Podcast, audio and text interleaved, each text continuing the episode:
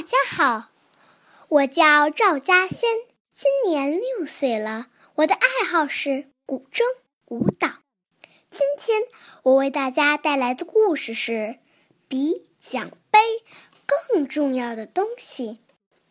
在霞马谷山上的彩云深处，耸立着一座神奇而美丽的城堡。所有的小马都梦想着去那里看一看。有时候，小马利亚各地幸运的小马有机会应邀来邀来到坎特洛特城，见到最受爱戴的统治者——宇宙公主。所有的小马都虔诚地为宇宙公主祈祷，期盼着能在伟大的坎特洛特城威严的城堡下瞻仰公主的无限风采。春天，小马谷天气晴朗，阳光明媚。一天，紫月和他的朋友们结伴来到小马谷公园。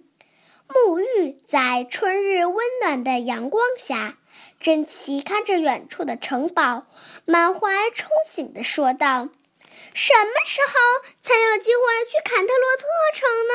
那里一定美极了。”一阵清风吹过，珍奇头上美丽的紫色卷发伴着她细碎的步伐轻轻扬起。要是能有机会为宇宙公主设计礼服，那该多好啊！大家注意啦！随龙挥舞着信封，边跑边喊道：“发生什么事儿啦？”随龙紫月问道。随龙兴奋地说：“宇宙公主寄来了一封邀请信！”小马们一下子围住了他，上面写了什么？快读一读。随龙清了清嗓子，读道：“首届小马利亚友谊节将于明天在坎特洛特城举办，开幕式上会举行才艺比赛，届时希望所有的小马都能出席。”小马们激动的欢呼雀跃。小马们来到中心城的时候，他们简直不敢相信自己的眼睛。花园里开满了五颜六色的鲜花，美得让人无法呼吸。紫月注视注视着城堡的高塔，想起了自己在里面学习魔法的情景。小马们陆续都到了，请大家组成组合成团队。第一届小玛利亚友谊节即将开始，扬声器传出了激动人心的声音。比赛规则很简单：友谊第一，比赛第二。希望大家都玩得高兴。小马们齐声喝彩，组成一支支参赛队，加相互加油鼓劲儿。柔柔带领他的团队参加第一轮比赛。他要指挥一群鸟儿唱歌，比奇帮柔柔用蝴蝶结和气球装饰舞台，珍奇为他整理发型，一切看起来都那么完美。幕布拉开了，柔柔挥动前蹄，以示意鸟儿们开始唱歌，但是鸟儿寂静无声。柔柔又试了一次，它们还是不开口唱歌。怎么回事？柔柔紧张极了，她不断的鼓励着鸟儿们，不想让大家失望。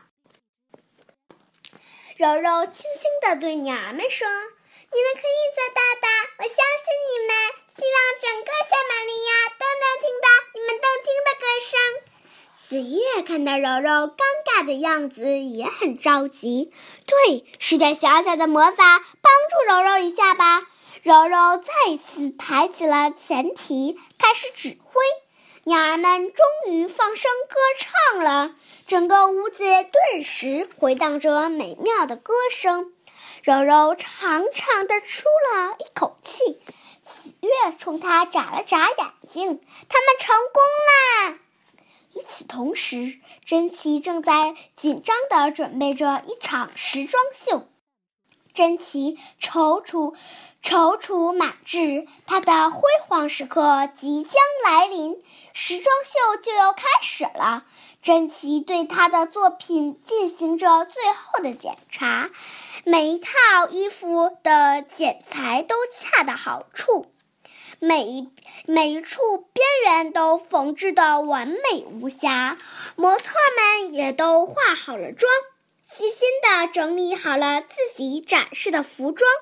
我就要成为小马林亚的明星设计师啦！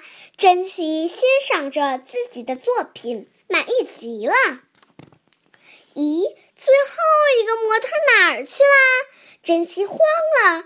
那件衣服是为他量身定做的，别的小马穿都不合适，这下子可糟了！你。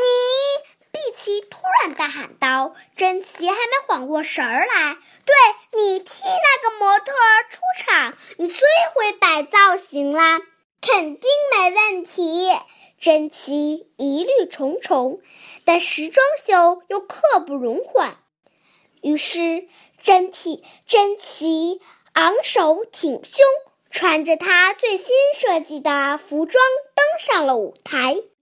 他一出场。观众就爆发出一阵热烈的掌声，简直太美了！扬声器中的声音再次响起。最后一项速度赛，请各队选手到起点处集合。子曰知道云宝赢得比赛是十拿九稳的，因为他可是大名鼎鼎的运动健将。